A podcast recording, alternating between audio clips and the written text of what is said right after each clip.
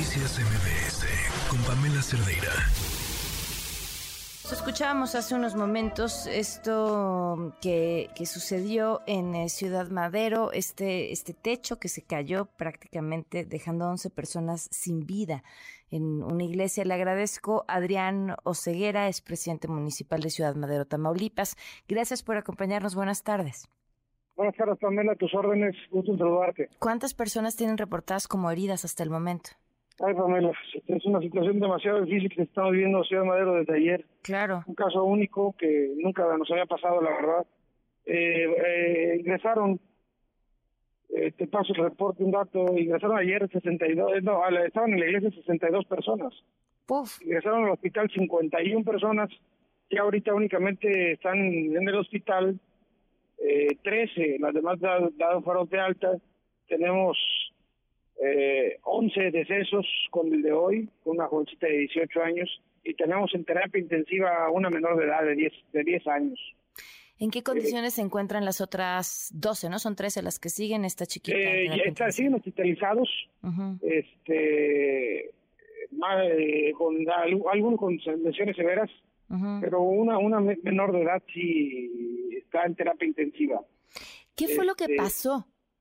O sea, entiendo, se cayó el techo, pero, pero ¿qué hay que decir cayó el techo de la iglesia, es una iglesia que tenía 40 años, no presentaba desperfectos, nunca había habido reporte alguno de daño, de movimiento, de estructura de, de, techo y de repente se cayó, está grabado, ya afortunadamente digo, dentro de lo tenemos también las cámaras, ya está siendo investigado por la, fiscalía, el estado, peritos, ya se eh, eh, trajeron muestras de concreto, de las varillas, en un mes aproximadamente ya se debe tener un, dictamen. Un, dictamen de qué fue lo que sucedió, porque pues, era una iglesia bastante fuerte, que tenía muchos años, aquí este, muy conocida. Una hora antes de que sucediera la desgracia había habido una misa, pero ahí había 300 personas. Y acabó la misa y de esas, de esas de, de la una de la tarde empezó la de las dos de la tarde con un bautizo comunitario de ocho niños y se encontraban adentro 62 familias, 62 personas. Y sucedió esta desgracia que tiene conmovido a Ciudad Madero y a México porque murieron menores de edad, familias completas, este, por esta lamentable tragedia. No, no, bueno, y, si, y además, como, como, como bien nos comenta, si esto hubiera sucedido una hora antes, los, las cifras hubieran sido todavía Terribles, terribles, porque ya estamos retirando, ya nos autorizó la Fiscalía del Ministerio Público a retirar todo el escombro. Están, obviamente, aquí los periciales tomando muestras, tomando fotos, y todo, para hacer una verdadera investigación de qué fue lo que sucedió. Este y tomar medidas, depende del dictamen que salga, pero tomar medidas con, con, escuelas, con iglesias, con todo, con todo, ¿no? Para, prevenir este tipo de desgracias. Nunca hubiera ocurrido una desgracia de desde el huracán Hilda que nos pegó en 1955 hasta hoy nunca había ocurrido un tipo ese de, de esas desgracias aquí en Ciudad Madero. ¿Están apoyando de alguna manera eh, a las los ciudadanos? De los... Estoy impresionado, es un, humanismo, solidaridad, hermandad, eh, apoyándonos unos a los otros.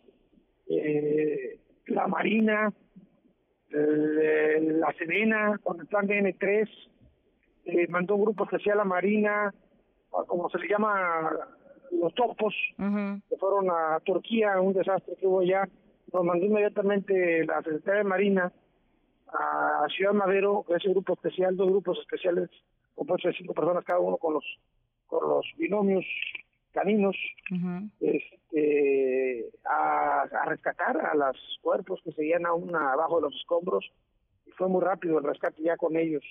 Pero, pero ustedes como autoridades eh, en, temas de gastos funerarios o atención hospitalaria, a eso me refiero, ¿están apoyando de alguna manera a las víctimas? Está encargándose el gobierno municipal de Ciudad Madero. Okay. Está pagando todo eso, todo. Y aclarar bien que nos ayudes porque eh, no toda la gente, es poca gente mala que está eh, aprovechando esta tragedia, sacando beneficio personal, subiendo a las redes sociales, subiendo números de cuenta, pidiendo dinero y agarrándose de una tragedia como la que sucedió hoy. Que no hagan caso, nadie está pidiendo dinero, ni siquiera la iglesia. Nosotros estamos absorbiendo todos los gastos de, de eh, los que están en los hospitales y los que lamentablemente fallecieron. Entonces, eh, que no hagan caso a los que quieran pedirles dinero subiendo páginas falsas, pidiendo, dando número de cuenta para que depositen esos números de cuenta es totalmente falso. Que no hagan caso, es una extorsión. Pues te agradezco muchísimo la información, un, un, fuerte abrazo y a toda la población por estos momentos tan duros que están pasando. Muchísimas gracias por contestarnos. Gracias, Pamela, por tu, por tu llamada. Gracias. Adriano Ceguera, presidente municipal de Ciudad Madero, Tamaulipas. Después de esto, pues sí, sin duda es una tragedia. Noticias MBS con Pamela Cerdeira.